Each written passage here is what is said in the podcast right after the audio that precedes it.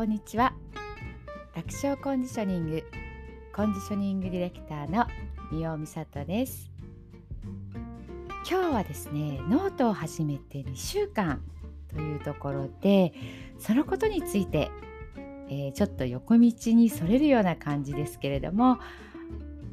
お話ししてみたいなと思います。12月のね8日にスタートをしました。音声配信と同時にスタートしています。で2週間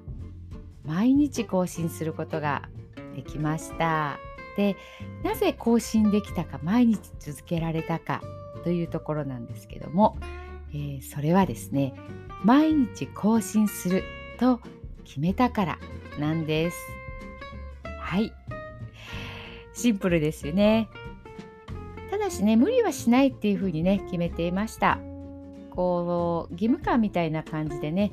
やるとこう面白くなくなって楽しくなくなると続けることがね苦痛になるのでそうならない範囲でねやっていこうというふうに考えていました。えー、とはいえですねやっぱり新しいことを毎日するということは24時間っていう生活サイクルっていうところがねやっぱり変わってきます。で特に朝起きた時に今日は何時にやったらいいんだろう何時に書いたらいいんだろうっていうことがねやっぱりこう考えますしね気になるんですよね。で夜はやっぱり家族がいるとなかなか自分のことだけに集中できないので夜は無理だなっていうふうに思ったので、えー、とそれまでにね終わらそうと思っていました。でやってってだいたい夕方のね5時ぐらいですかねその辺りに、あのー、書く時間っていうところを、あのー、まあ、自然とねそういう風な時間になったっていう感じですかね。でその時ねちょうど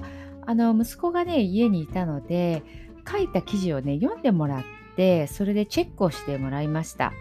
で内容を読んでねわからないことはあの、そこを教えてもらってそこを手直ししてねあの分かりやすい内容に変えていくっていうことをね、えー、していたんですが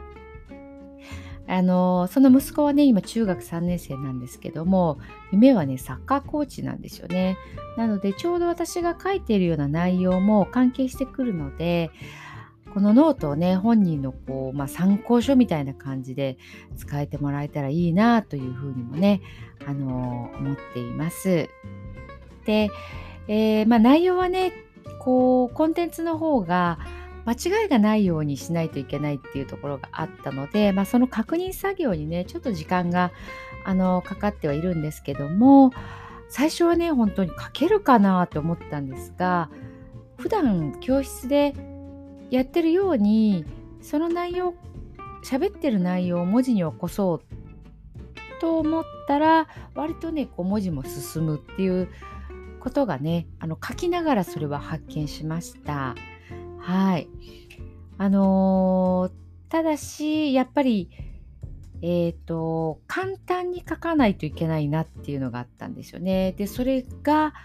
このノートってこう字が大きくて、スマホで見ると、すごくこう、パソコンで書いた時には少ない量だなと思ってもスマホですると何段にもなるんですよね。でやっぱりなかなかね長い文字を読むっていうのは、まあ、しんどかったりだんだん今こう字字数文字数がこう少ないのが、まあ、主流っていう言い方もあれですけど読んでもらえないっていうのもねあのちょっと聞いたのでやっぱ簡潔に要点をまとめて書くっていうところがこれは練習だなっていうふうにねやりながら気づきました。あとやっぱり絵文字ですよね。Facebook とか LINE とかって結構ね最後に絵文字を入れる習慣があったんですけども、えー、ノートではそれがないのでそこをねこう自分の気持ちとか感情が絵文字顔文字でなしで伝わる伝わるかなっていうところですよね。まあ、そこにねちょっと頼りすぎてたなっていう発見もあのありましたけども、まあ、そういったものなしであの進めていくっていうところですねそこにも慣れていきたいなと思っています本当に手探りでやってる最中ですけどもねこれからもあの健康美人になるっていう情報が分かりやすくあのお伝えできたらいいなというふうに、えー、思っています。えー、まあ、音声の方はですね、まあ、ノートとは少しあの違うんですけれどもやっぱりね、あのー、まあ、簡潔に伝えるっていうところはね文字と一緒だなというふうにねあの改めて思っています。はい、えー、そんなところで発信する時にはできるだけ分かりやすく、えー、伝えたいことを伝わりやすく伝えるということを、えー、これからもね心がけていきたいなというふうに思っています。えー、今日はねあのイラストとかないんですけれどもまたあの動きの方とかねそういったことの詳細はノートの方よかったら見てみてください。えー、みおみさとで検索していただくとえー、何段か目にねあのノートっていうのも出てきますのでそちらの方でも見ていただけたら嬉しいです。はいそれでは息をふーっと吐いて体を